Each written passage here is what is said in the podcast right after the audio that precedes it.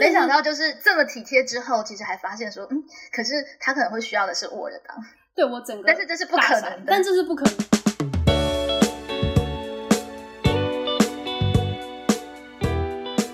他可能皱眉，点头，你就会知道说，哦，他懂或不懂。对。可是当这一些都没有的时候，其实你已经处在一个瞎子摸象的。对，真的是同理心的考验也很大，因为像但我自己也是觉得没关系，就放过自己。我觉得没有就是在荧幕前吵起来，或者是回一些很严厉，已经很同理了。我觉得，我觉得你在那个表情，所以有的时候其实你会觉得，哎，为什么我话抛出去了，对方？据点我或 dead air 我，那是因为他还没听到你的声音。以前这些就是我个人的经历、个人的小经验，但是当他被整理、以及分享、以及交流的时候，就会很其实是很有价值感的。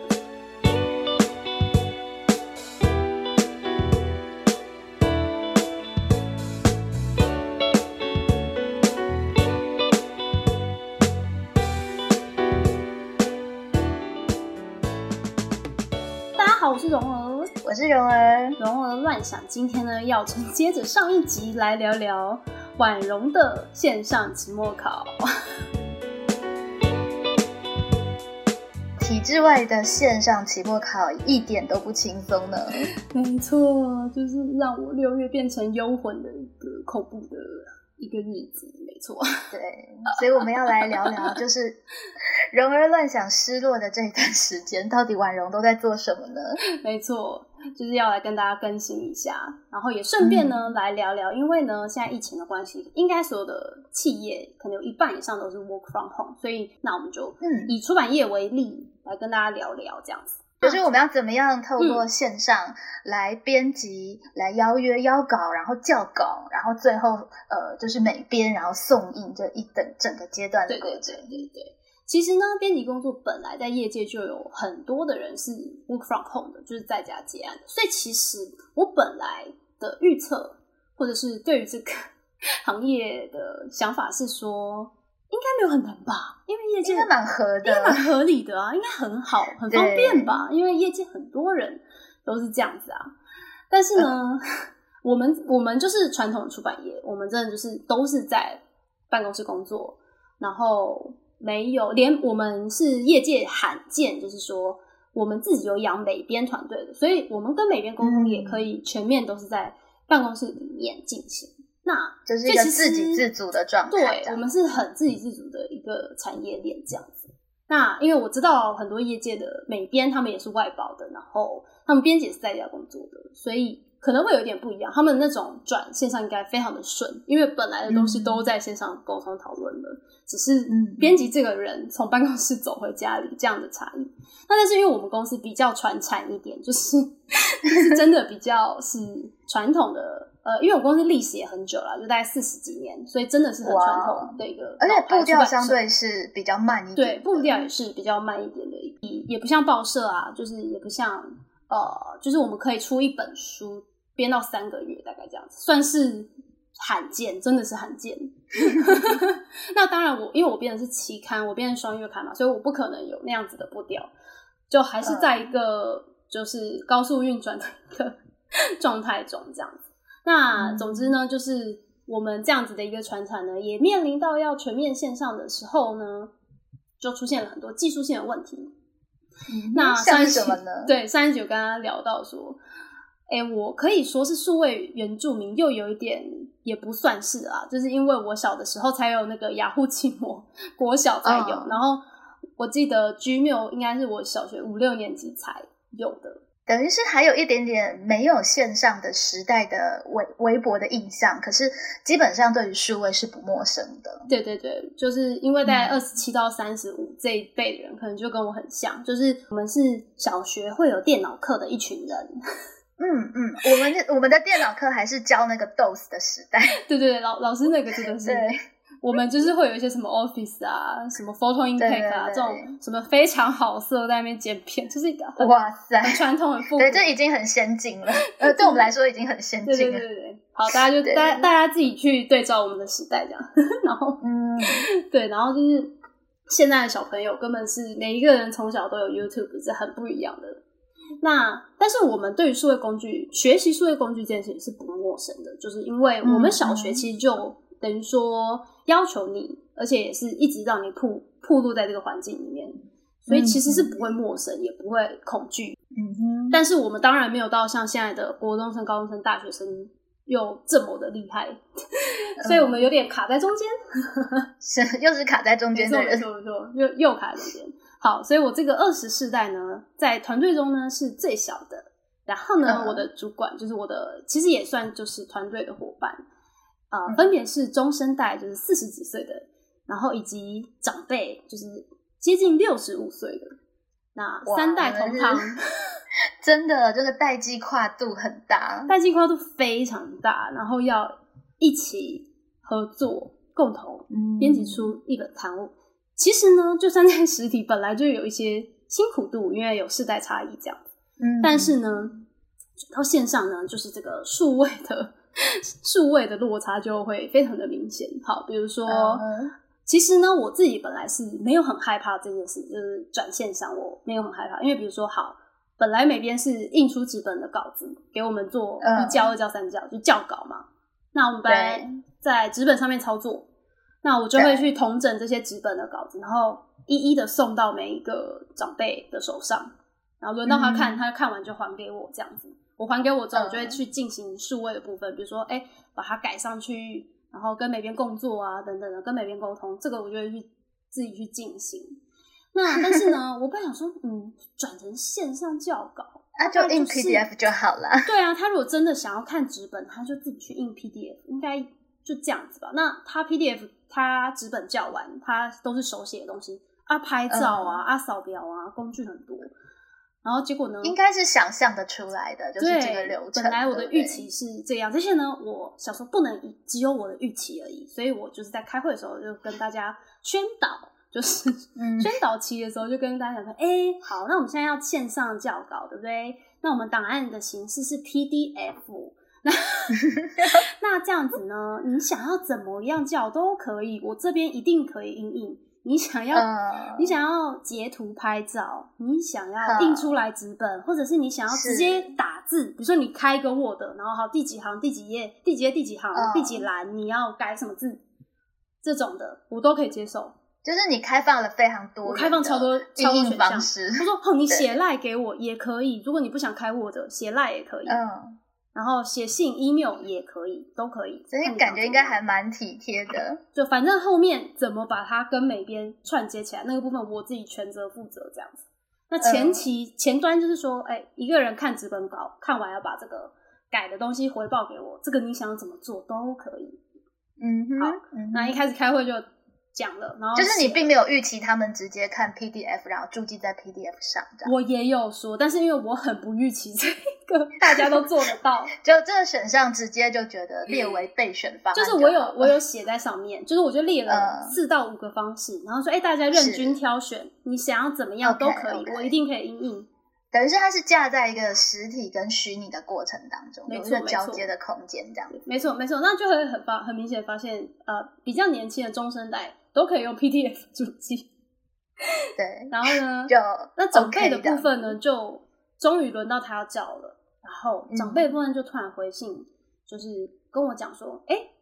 这些东西没有 Word 档吗？然后 Word 档，对，然后在那一刻所以你们是草稿吗？还是已经编排好的？都是编排好，因为我们一定是后期每边用影迪赛排完排完版之后，所以他去会他他他没有办法回复到只有 Word 的形式了。对，就是整个颠倒了那个流程，因为只要文字进入到美编的电脑里面，用影迪赛嗯这个 Adobe 的软体排版出来，是不可能会有 Word 这种东西的，完全不可能。然后我就直接愣在荧幕前面，想说，哎、啊，我前面开会啊，我前面写了一堆 memo 啊，我前面就是呃嗯啊，而且呢，就卡在一个你本来以为不是问题的问题上，对因为你想说比较大的问题应该是后面那个稿子对，我想后面来。对回来，而且它的过程它需要用到的工具可能是问题，结果对 没想到就是这么体贴之后，其实还发现说，嗯，可是他可能会需要的是 Word 档。对我整个，但是这是不可能的，但这是不可能的，因为以出版业来说，你一定需要版面，你一定你一定需要固定版面去看那些东西，所以不不可能会火的。然后呢，而且就别说，其实我为了要给长辈看，必须要准时的在某一天某一刻拿给他。其实你前面要做超多事情才能准时，因为你要跟一堆的人沟通，然后去协调说好，我真的在那一刻我可以把这个东西。传给他，所以其实那要做非常多的前置作业，才就是已经要压缩非常多前面的时间了。对，其实是为了要给他的那一刻，我已经做了超爆多的事情，然后沟通了超爆多的事情，才能够准时给他。就交准时给他那一刻，嗯，获得档，所以不不由得情绪就跑了出来。没错，我 直接在我直接在电脑面前大大的深呼吸一口，好。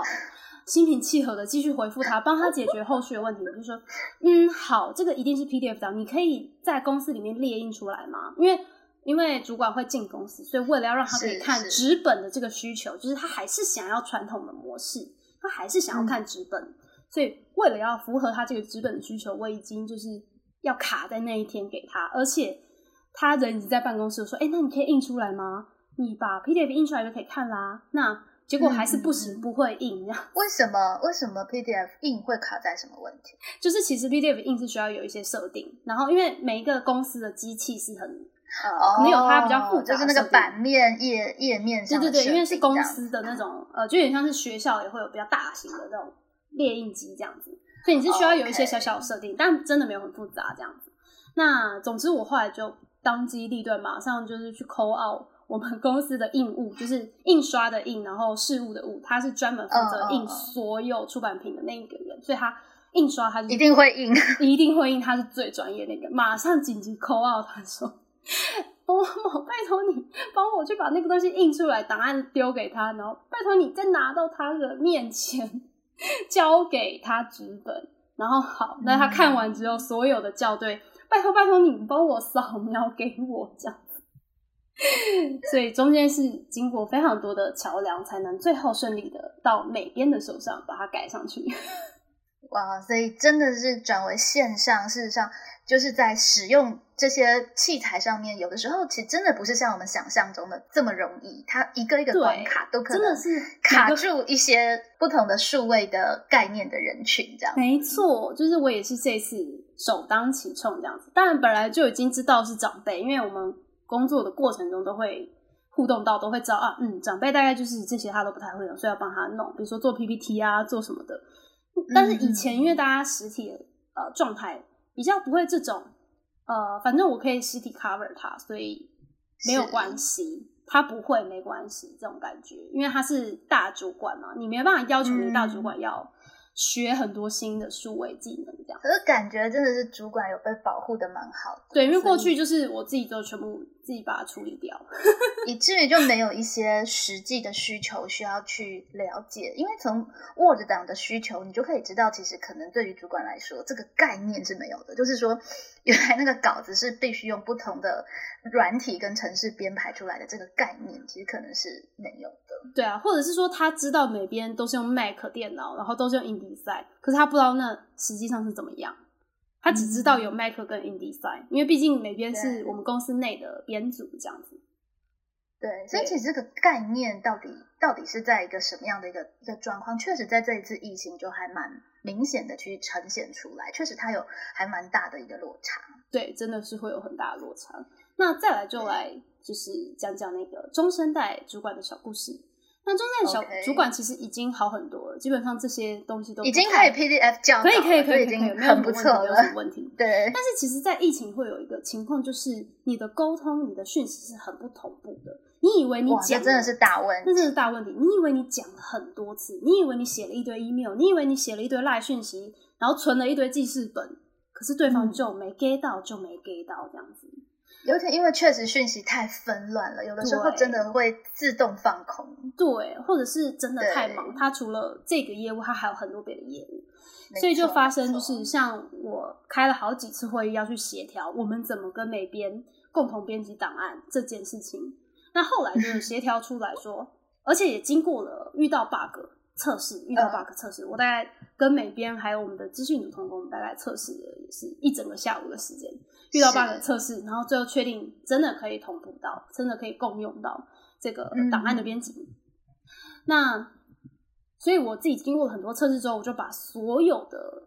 结果，呃，所有的事物结果呢，就纵整成为一个笔记，等于说，嗯，我的这些主管们，他们不需要经，呃，他们不需要知道经过测试的很多的测试，他们不需要知道哦，我遇到多少的 bug，然后一直努力测试的这个过程，没有告诉他们，我只告诉他们结论，我们怎么做就好喽，这样就没问题了。而且我看那个婉容的那个 Evernote 的笔记，真的是很像营队在跑细流那种感对觉。对对对，就是过程中你必须要精准的拿捏很多细节，所以包含我去呃盘点了所有人的硬体设备，他是用什么电脑，他是 PC，他是 Mac，他 Mac 是 Pro 还是 Air，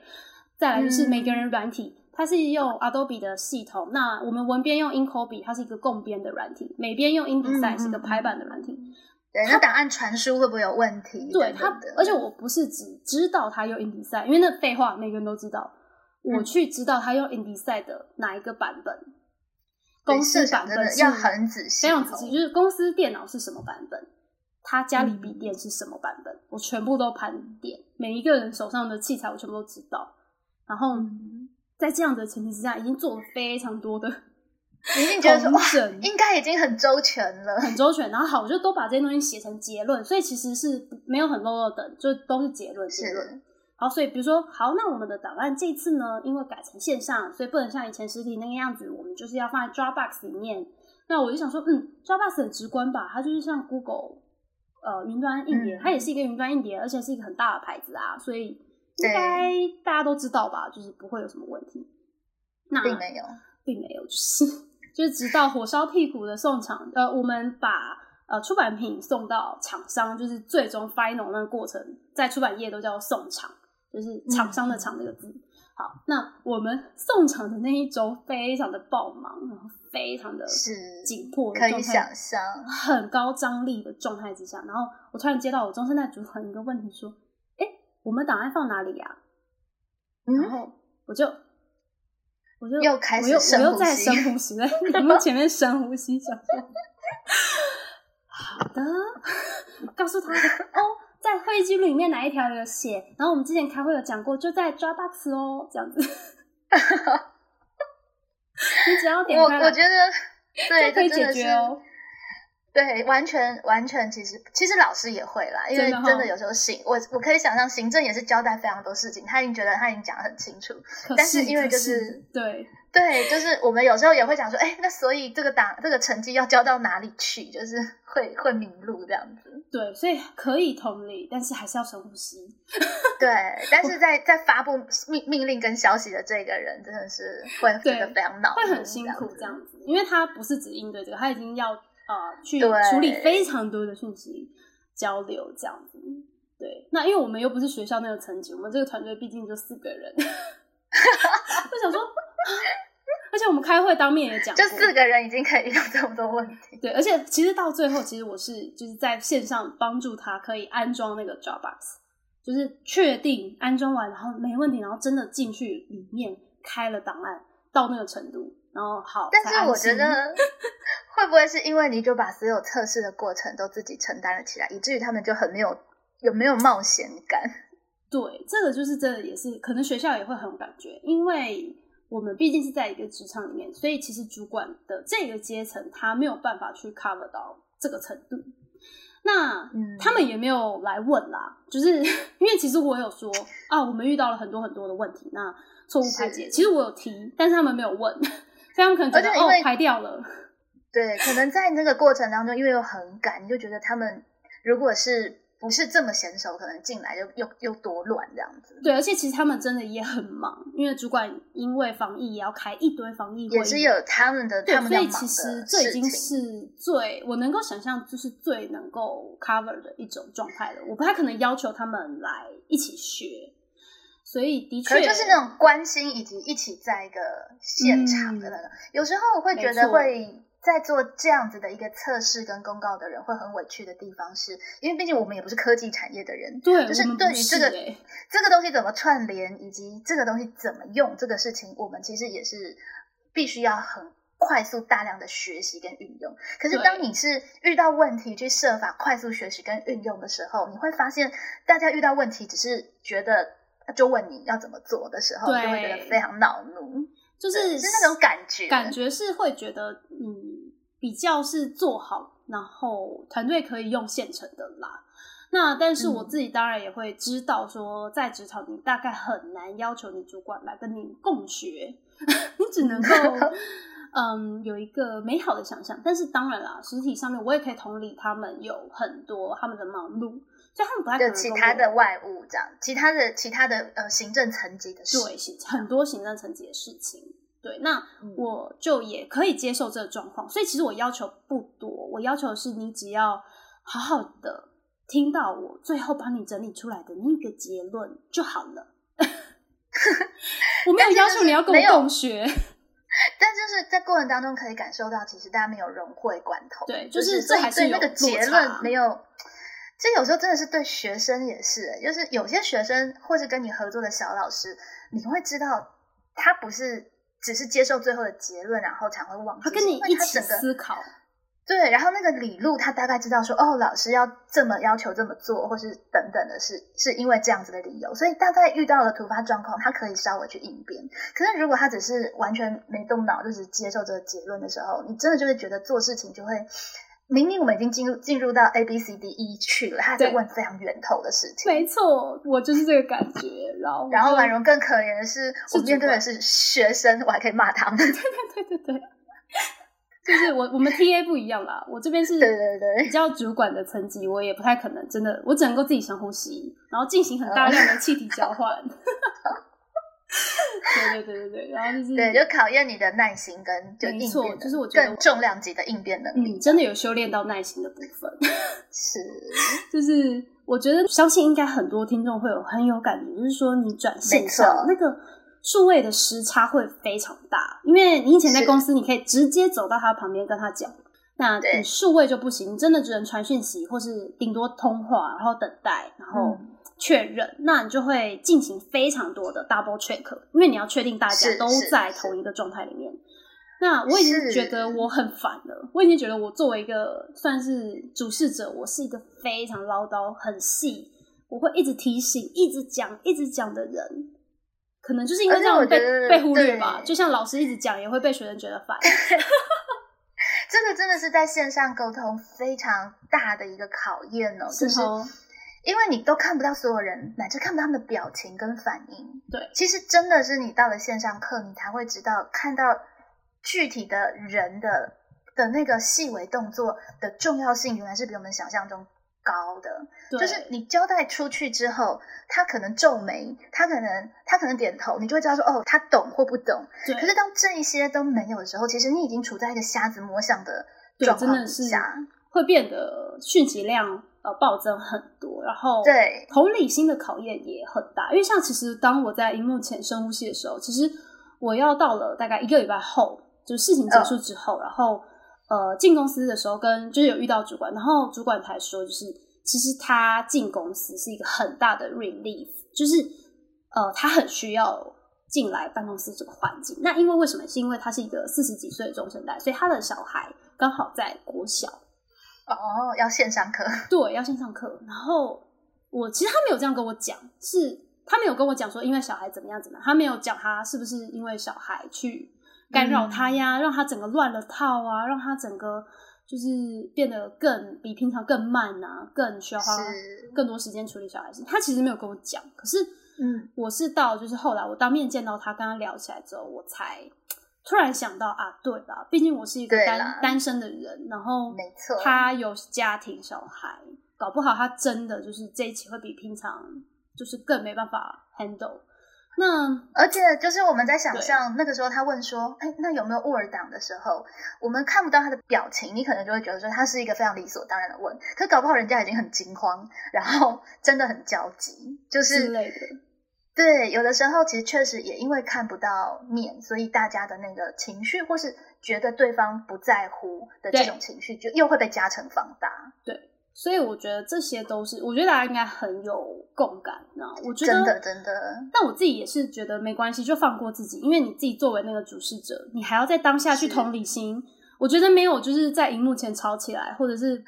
回一些很严厉，已经很同理了。我觉得，我觉得你在那个当情绪当下没关系，先放过自己，然后你之后再慢慢做一些同理心练习就好了。对了，这都是一个长期的功课，真的，真的，其实真的也不需要要求自己。对，我觉得，我觉得应对上面真的做到百分百。可是至少这一些后设的思考，其实对我们未来在持续更心平气和的应对，其实都会有蛮大的帮助。其实包括就像是我们。我真的实际就是长期去剪这个异地的录音的 podcast，我才知道，真的其实即使我们听起来好像很流畅，它都有些微的内格。对，所以有的时候其实你会觉得，哎，为什么我话抛出去了，对方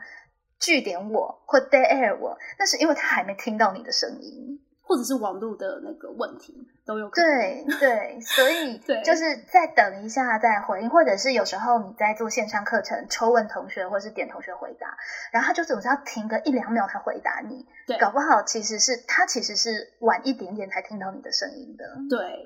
就是当下真的是这个真的也是需要练习，因为你第一次遇到当下你都会还是会需要深呼吸。对，而且你会很焦躁，会很焦虑，是什么状况？到底是怎么了？这样对。但我自己的沟通经验也是，其实我觉得你呃，因为你在一个工作的现场，你如果真的觉得这个东西会影响到你的情绪，以及你会感到很焦虑，我自己在这次的经验里面是，我是有去主动沟通，就是我是有去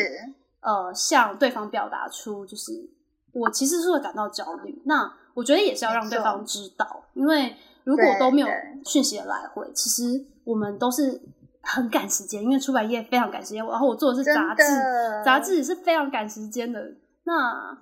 等一下，每个环节都不能拖，对，每个环节都不能拖，你才能够最后一个结果是精准、准时出刊的。就是你前面每一个环节，你都是必须要设想到，是最后才会有一个正确的 结果，这样子。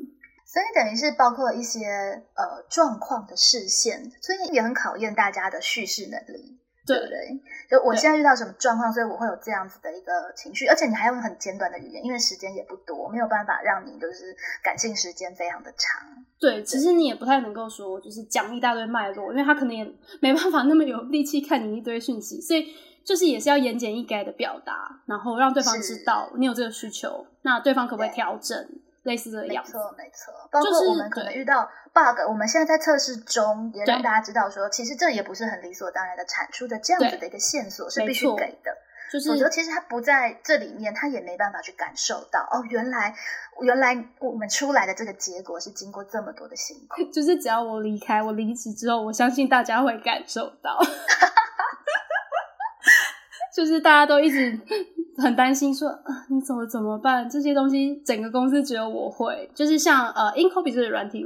呃，我现在是可以说，就是在大概这个公司里面，只有我是最知道它 bug 跟怎么使用它，类似这个样子。是，所以你的交接就很重要的，你的接班人可以承继起这一些东西吗？所以，所以大家就是有没有发现，我我不只是 work from home，把所有的工作流程转线上。我连交接这个事情都是线上交接，线上交接，线上教学，然后我就觉得天哪！我的五月其实非常能够体会台湾全部老师的感受，就是 如何线上有效教学，对不对？真的还不是那么想当然而简单。对，而且其实真的很累，就是你，嗯呃，因为像我们。比较不是说一堂课多少时间，所以有的时候是讲下去，真的是讲的很细，就是三四个小时过去，然后就很好可怕，很可怕，就是一种很恐怖的马拉松。我的接班人也蛮辛苦的，就是 对呀，对呀，因为事情也真的很多。因为我过去算是一个人，是算是做两三个人工作量重。其实出版也很常见啦，就是说一个编辑去担两个人工作量的很常见，所以那 你就是要交两个人工作量的事情给他。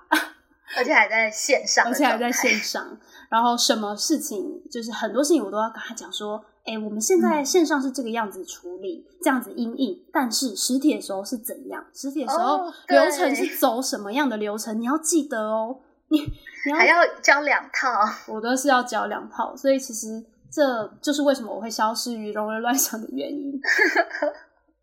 就是进行大量线上教学这样子。没错，没错。所以在交接的部分，又有什么事情是让你比较印象深刻的呢？就是其实我自己呃，没有觉得线上的教学算是一个很困难或者是非常烦的一件事情。我其实比较烦的，比较是刚刚的那种前面讲的那些 bug 跟那些的事情，跟那些沟通的落差，跟那些奇怪的问题，就是那那个我会觉得啊烦躁，深呼吸。嗯，可是其实线上教学，我觉得不会，是因为我的接班人他也是一个很棒的一个人，所以我跟他有私交，算是有。呃，算是有朋友交情，所以不算算是一个好的学生这样子。对他算是一个态度也是很好这样子，然后也是很积极。所以其实我觉得教学这块我不会觉得很烦躁，但是会出现的问题也是，呃，我觉得比较是我自己个人的反思。嗯，是是，就是蛮有意思的。因为一开始就是如跟大家讲的那个情况，整个五月到六月是一个非常高张力，而且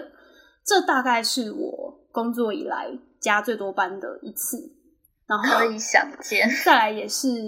遇到困难最多一次，然后再来也是这个主题也是最难的一次，因为我们谈的是自由主义这个主题，很难，很哲学，很很哲学，所以这可以验证一下这样。对对对，反正就是整体都是一个高难度，然后最后还给我遇到 work from home，我就觉得要命，我最后一期真的是所有的那个大魔王全部给他塞给我这样子。这是校园的双月刊的五月号吗？还是六月？七八七八，我们出五六月编七八月这样子。然后好，大家可以非常大魔王。呃，我觉得我自己当然是不会给他满分啦，因为真的是 trouble 很多，所以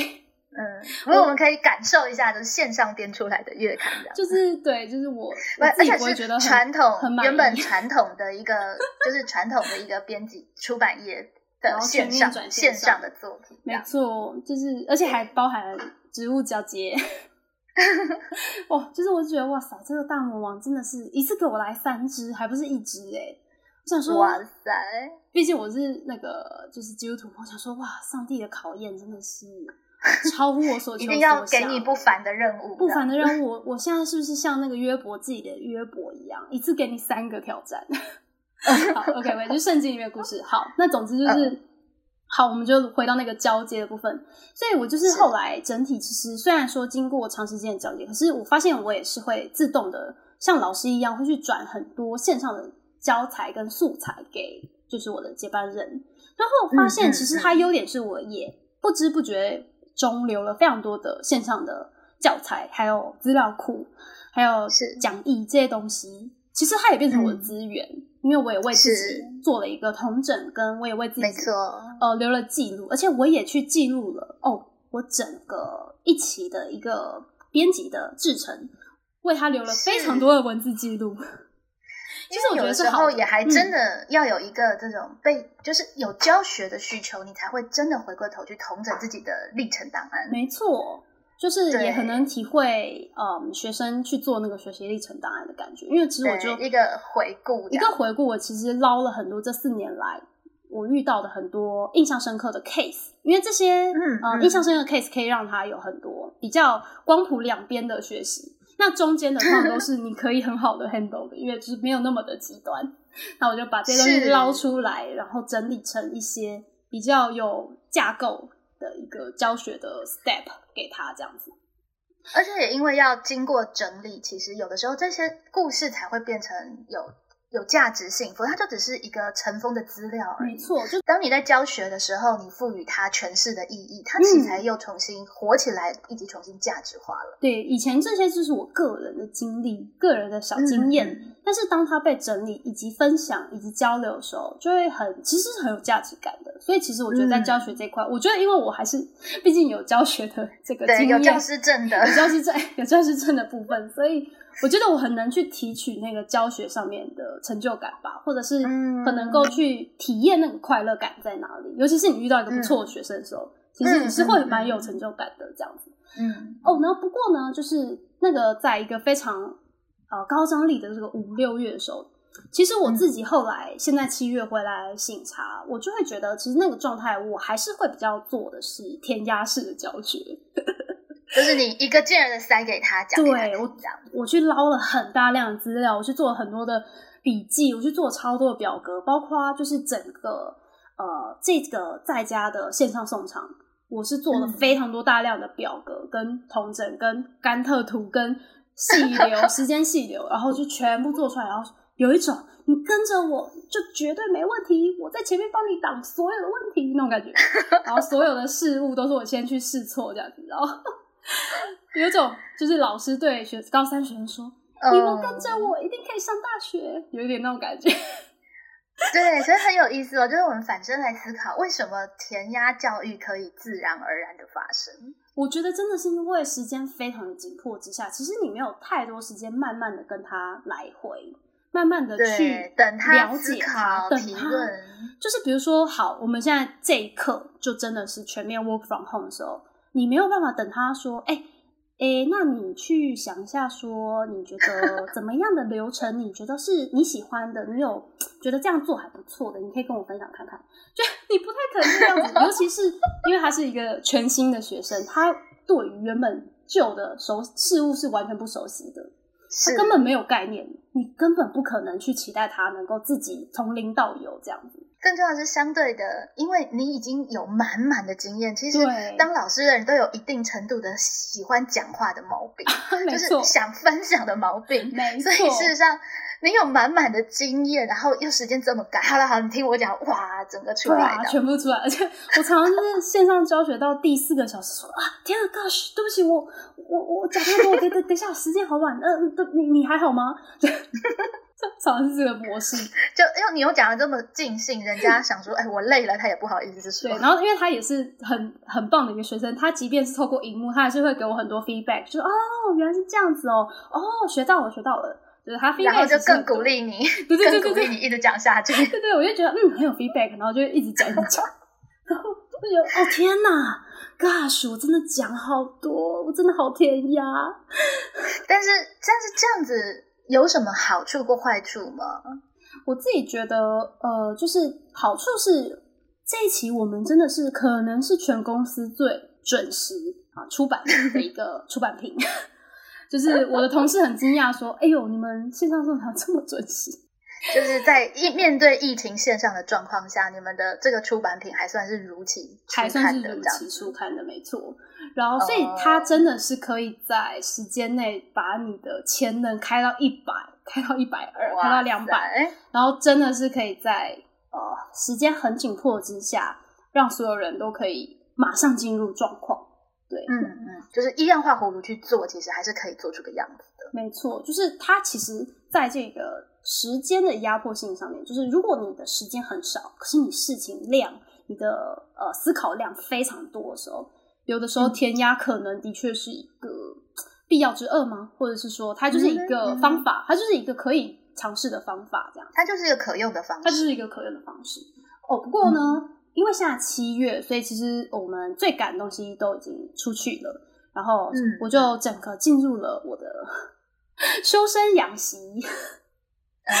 对，我就开始啊，把步调放慢，然后呢，把人跟人之间的沟通与接触全部都放慢，然后回归到一个正常舒适的状态。然后我就开始反思，我就开始觉得说，我之前这五六月状态好像有点太填鸭了。我现在想要改另外一种教学方式，就是我想要不愤不起，不悱不发。OK，你要开始进入视性教学了。我想要开始视性教学，我就是自己录融会乱想嘛，然后常常跟佩友老师聊天，就觉得说 我应该要反思，然后我应该要停下来想一想。而且呢，就是也因为可能因为跟佩友老师认识很久，所以也有点被他同化，呃，所以就自然而然觉得说想要反思，觉得说嗯，前面这样子全部都款后，就是全部都准备好。全部帮你一整包，整个知识包包给你，这样子是不是又有点？就是你真的有时间的时候，你就会觉得没有很没有很尽兴这样子的教学，因为你会觉得说，我其实会比较期待他可以问我很多好跟坏的问题。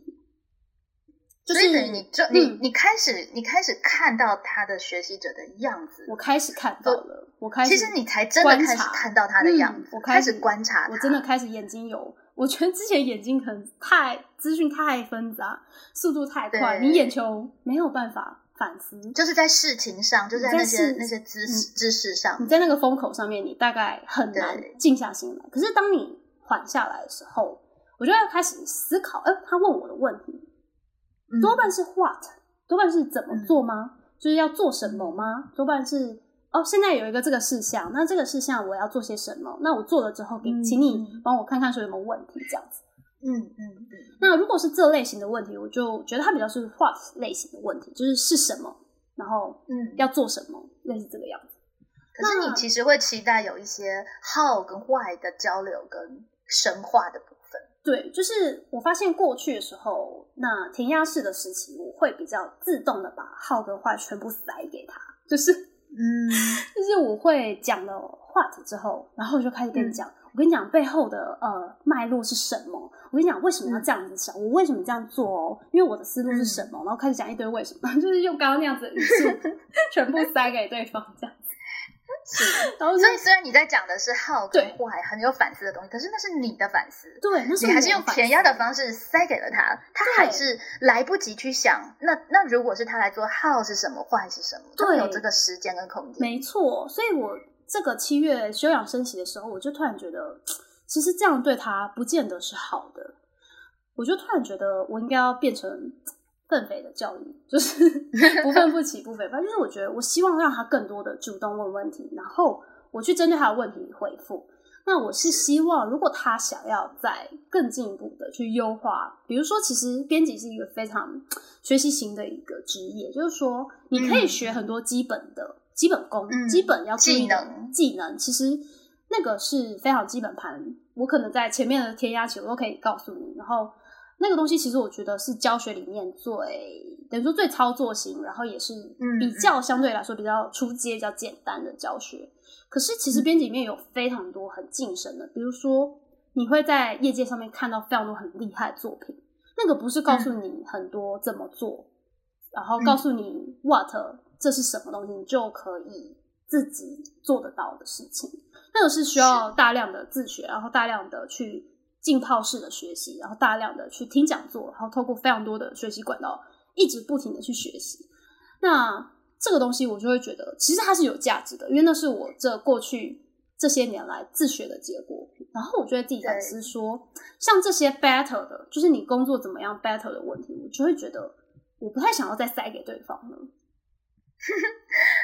包括就是，其实如果有机会，婉容也可以来跟听众们聊一集哦。就是婉容确实对于编辑这个东西，他是有把它当做艺术在做的，就是怎么样怎么样去线上策展，就是它的概念，其实我觉得蛮好，就纸上策展了，就是一本杂志其实是纸对我现在上策我展，现在纸电同步啊，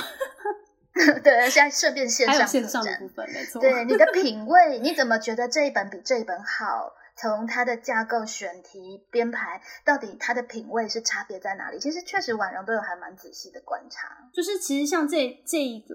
呃，你你如果要进入到艺术的层级，它是有嗯非常多漫漫长路。那但是你如果是在比如说工匠的层级，OK，我都可以教你。我现在这两个月我可以教你这所有基本盘，可是不一定嗯每一个工匠他会想要变成艺术家呀，他不一定会想要 better 啊。那如果他没有这个想要，他没有这个学习动机，我自己就会觉得我不想要去做这方面的填鸭，所以我就开始慢慢的收，我就把我的好跟坏慢慢的收回来，就是是我不想要再去塞那些东西。你开始不倾囊相授我了，开始对我就发现，哎、这根本就是佩柔老师之前那个我们办实体讲座有谈对，过的。听说魅力学的，而且我还记得那时候你每一个主题有搭一个呃畅谈成员跟你一起分享，我就是不对倾囊相授那一个、哎，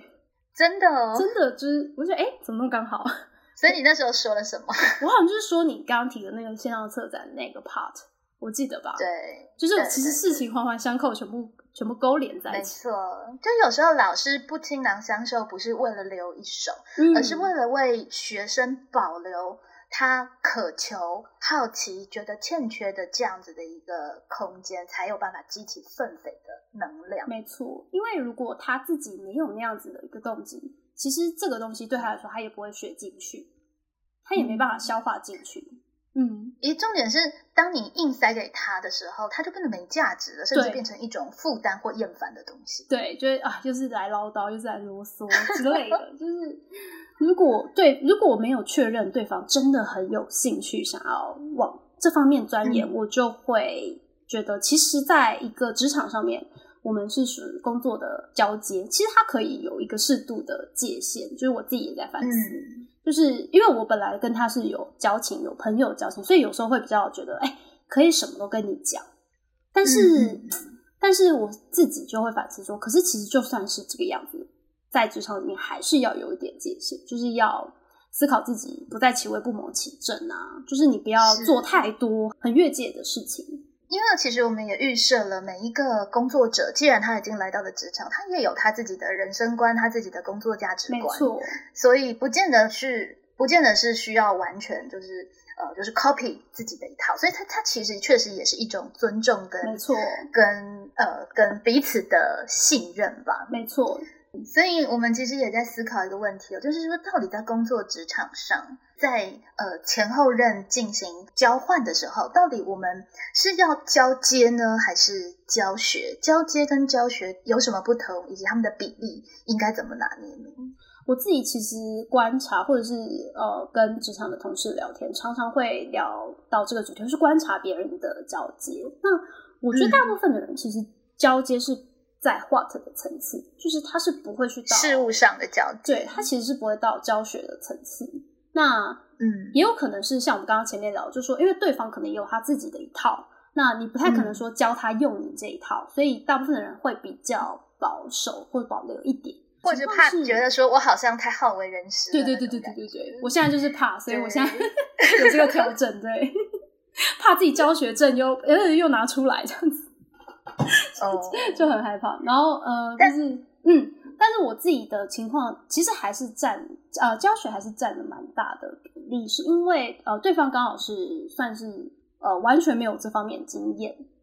嗯，那其实编辑是很需要，我刚刚说嘛，是一个非常学习型的一个职业，所以他是非常需要教学的，不太可能说把你丢进来，你自己就会，这很难，这真的是需要教学。嗯所以其实很多呃出版业也一直都会有师徒制，就是嗯如果有新进的编辑，那会有一个资深的编辑带他整个走一遍，嗯整个做一遍，那之后才让他自己去发挥，跟自己去创发这样子。等于是这个工作本身，它其实会本身就会有一些需要哲思、思考、概念深化的这样子的一个工作，它不是只是纯粹操作型的工作。对，而且那在这个地嗯方，对，在那个地方，事实上，有的时候我们也许在职场就不见得是说教学，可是嗯我会觉得，如果有一些这样子理念的沟通，它也是一个很好的工作观、工作观的交流。彼此错对于这一项职务有一些有一些更深入的一些概念的讨论，感觉那也是一个还蛮不错的彼此激荡的一个很好的空间。对啊，我觉得这样是一个很棒的职场氛围。其实我过去也是透过呃职场上很多资深的，像我刚刚提到的那个印务同事啊，他就是这方面的专业我真的完全不懂的，因为我不会知道印刷厂的专业，我不会知道那些 CMYK 的那个印刷机的专业等等的，嗯那个是嗯一定是你需要去跟他情谊的。那其实你一定是需要透过不停的呃自主学习嘛，或者说不停的主动去问，不停的跟他讨论。所以其实我觉得我们还是是一个很呃不错的职场氛围，就是说其实是可以有这方面的很多的交流，所以也让我自己在进行交接的时候，我也不会太帮手帮脚，或是太担忧太多事情，所以我也是可以比较自然进入教学的一个状态。教学的模式，对，我就觉得呃，好启动过去的一些 感觉。对，只是在过犹不及之间会有所拿捏。对，或是也是，我觉得教学本来就是你教，你是要反思，教学者要常常反思自己的教学状态。所以我自己也觉得，其实粪肥教学也是一个可能一个测试吧，就是也是嗯一个过程中，我也是想要看看，哎、那如果我佛系一点，我佛系一点会怎么样？对那方你的态度转变啊，嗯，有启动对方的状况的转变吗？目前的，因为目前就是七月刚开始嘛，然后呃，目前还比较是在 what 的层次。那我就是嗯没关系，我就是等等看，因为我是到七月底，那其实还有一些时间嘛。我觉得对方也要给对方一些时间，就是给他一些上手，给他一些呃理解消化的时间。所以或许他开始理解消化之后，他就会开始哎想到一些哎为什么这个样子？为什么是这样？没错，有时候确实教学也不能够太过心急。嗯，尤其在职场上，其实。你们关系真的不是师生，没错。所以在职场上面，每一个人他如果真的想要去学什么或干嘛，反而那个学习者的姿态，以及你会不会问到一个人家想教的一个问题，他会变得是比在学校的时间更加的重要。因为在学校，老师就会觉得不行，你这个问问的方式不太对，然后你连这个部分你都会想要去教他。对，也有那个理由去教他。尤其现在我们是素养教学，可是你出了社会之后，你其实问的问题问不好，那没有让我感受到你真的很想学。那在外面，大家确实也会有一分，呃，我这样子直接告诉你会不会觉得我好像很爱现啊等等的顾忌。其实那个学习者的主动性，其实就会被更加看重。对，其实我觉得在职场里面，应该能够学到东西的人，绝对都是他是非常学习动机很强的人，他才能够就是学到东西。那像是我自己的经验也是，因为我。本公司没有其他人会这个 Adobe InCopy 软体，所以我必须要一直的去呃问公司里面比较懂 Adobe 的人，去问他很多问题，然后跟他讨论，然后遇到 bug 去找他，要一直不停的不放弃的去沟通，然后去学习。而且因为你真的很想放弃，因为数位东西就是他出 bug 的时候，你觉得很崩溃，对，会很无助，很烦。对，就是其实是要一直突破自己的。舒适圈要一直出去学，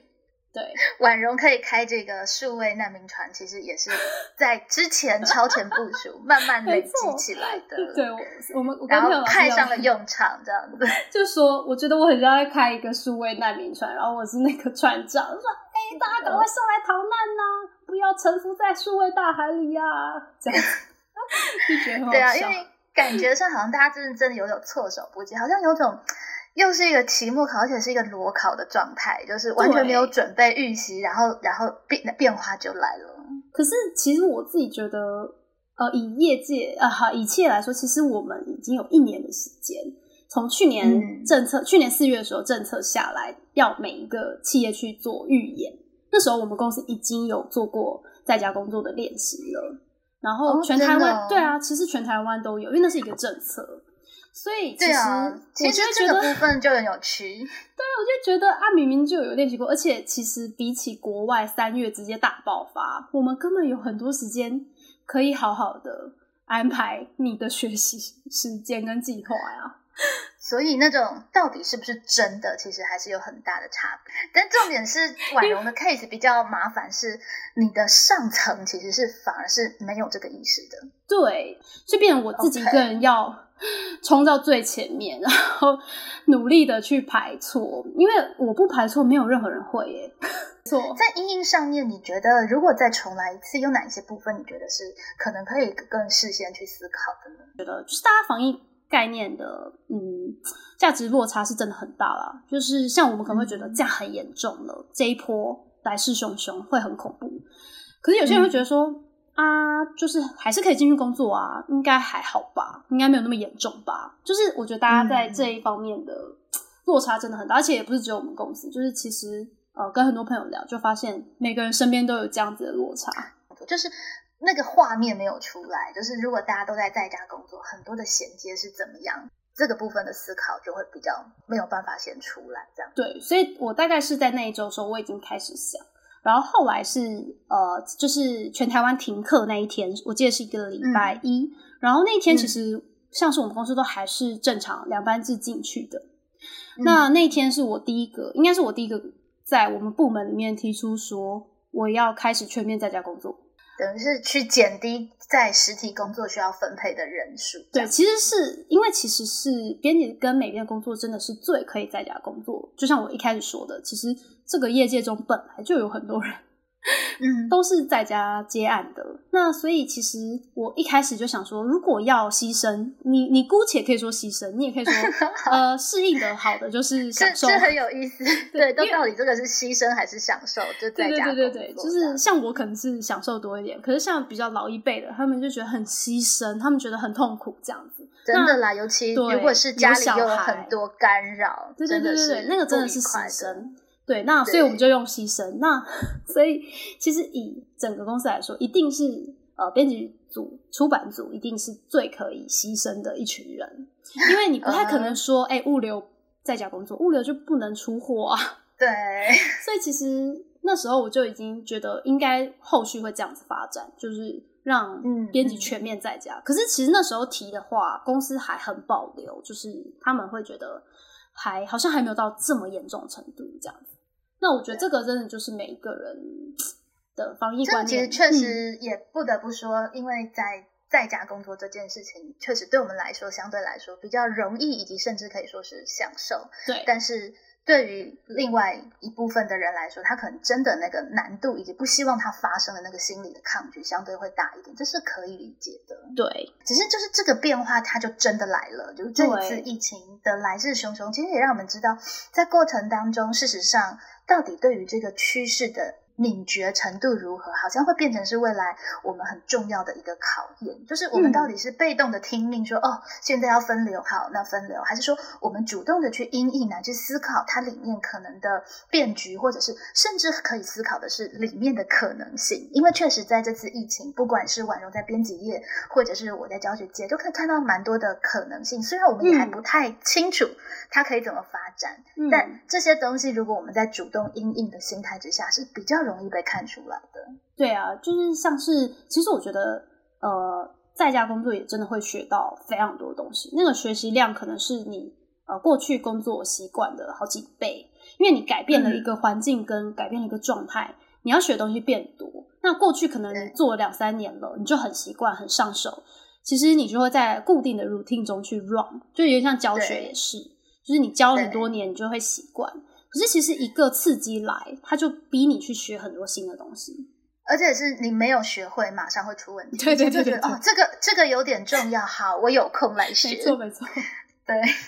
但是你这没学到，他就完全就会卡关，所以你就真的必须要立刻把它学会。其实也才发现，哦，原来要学会一些东西没那么难。就你如果真的去做的话，而且我觉得像我自己的部分，就是因为我之后是呃离职之后，就是会那个进修嘛。那我就想说，哎，对耶，其实他这次疫情帮我预言了，如果我未来要在家接案的可能性，嗯，我觉得比较有画面了。怎么教稿，怎么送稿什么的。对，那现在完全有画面，我就觉得，哎，在我应征上好像就可以 更更增加一些不错的经验，这样子。当它全部变为线上之后，你最重要的是你的身体的位置解放了。嗯，就是你不管在哪里，你都可以。编辑，我不管在哪里，我都可以上课。真的，这是以前真的没有很有画面感的一个东西。没错，那它当然配套的是，所以所有人怎么样共同存在以及共同工作，以及大家所有手上的东西怎么共享、怎么交流，也真的是整个才完整串联起来的，去 run 了一遍。对，所以其实我觉得数位技能的交流。我觉得就会更重要，因为你真的是在学习路上很需要有同伴。其实像呃，最近就也有同事问我，比如说 PTT 的技能啊，以前完全不会交流，因为比如说 PowerPoint 是很大家觉得很基本，或者说不用再讲的东西，所以如果在职场上面，很少有人会想要去交流这个，因为可能会觉得呃，好像显得我不会或什么之类的。是是，对。可是其实在这波就刚好也有同事就在问我，然后我就觉得。哎，其实也蛮有趣的，就是过去完全不会想要交流这些东西。对啊，这个其实也是一个蛮有趣的。我们下一集是可以好好聊聊的，就是在线上好像促成了大家主动发问，或者是主动学习，乃至其实婉容有那个读书会从实体转线上的经验。哦，对对对，就觉得哎，大家好像学习变得更更容易，或者是好像破除了我们的一些心防。我觉得这是一个很有趣的一个。现象，而且也蛮自然而然的，就会进入那个呃转变跟学习跟呃积累的模式。就是我们上我们之后聊那个读书会，也可以再聊聊看我们怎么操作这样子。是是，下一集我们其实就可以好好来聊聊，就是怎么样在线上去进行更好的，或者是更有效的共享跟交流。包括我现在在筹划着的，就是鼠辅大计，就是怎么样让学生，因为以前都是学生还是用 PDF 或者 Word 的编辑，那我再把学生优秀的作品去展示到我的 Notion 上面。说实在，其实就是我这里要花很多后置的功夫。嗯那我现在有一个小小的。呃，野心，我想要试着逐步的让我们班的同学，他们都可以自己直接用 Notion 的页面编辑，然后直接把链接给我。对，嗯，然后这样子的 idea 其实实践成功了，我们在老师之间的交流也会变得更更流畅。因为其实交流现在不止交流文字，嗯，图片、档案、连接这些东西，你确实是需要有一个比 Word 更好的一个载体，或是比 Line 更好的载体，嗯哼，来。来去摆放，那这个部分我觉得先找学生做实验是一个聪明的做法，因为老师是会更害怕的。而且其实我觉得 t 老师，下一集我们可以再聊，因为其实 t 老师也是在进行一种线上的策展，就是非常有策展概念。没错没错，就是怎么样快速的把这个什么学习历程档案啊、自传啊这种东西，可以让它更有效的。他他一方面要个别化，因为每个人的自传你都会个别讲解，乃至我其实以前打了非常多，你这个自传其实哪里可以去修改等等，但是完全都限于我对这个孩子的讲解只给这个孩子了解。嗯哼，对。那其实如果到了数位的想象里面，我确实就比较有可能做到既个别，然后又共享，但是还在。策划当中，对，就是我们在之后的的集数，我们其实就可以好好的聊聊这个的可能性。期待，期待。好的，那我们这一集差不多就是跟大家分享了我的线上期末考的故事。不管你是数位原住民，还是你是数位难民，我们一起成为数位冒险家吧！这好重要哦。对对对，大家赶快上那个数位难民船。然后航程，对航程冒险家号这样子，没 错没错，对，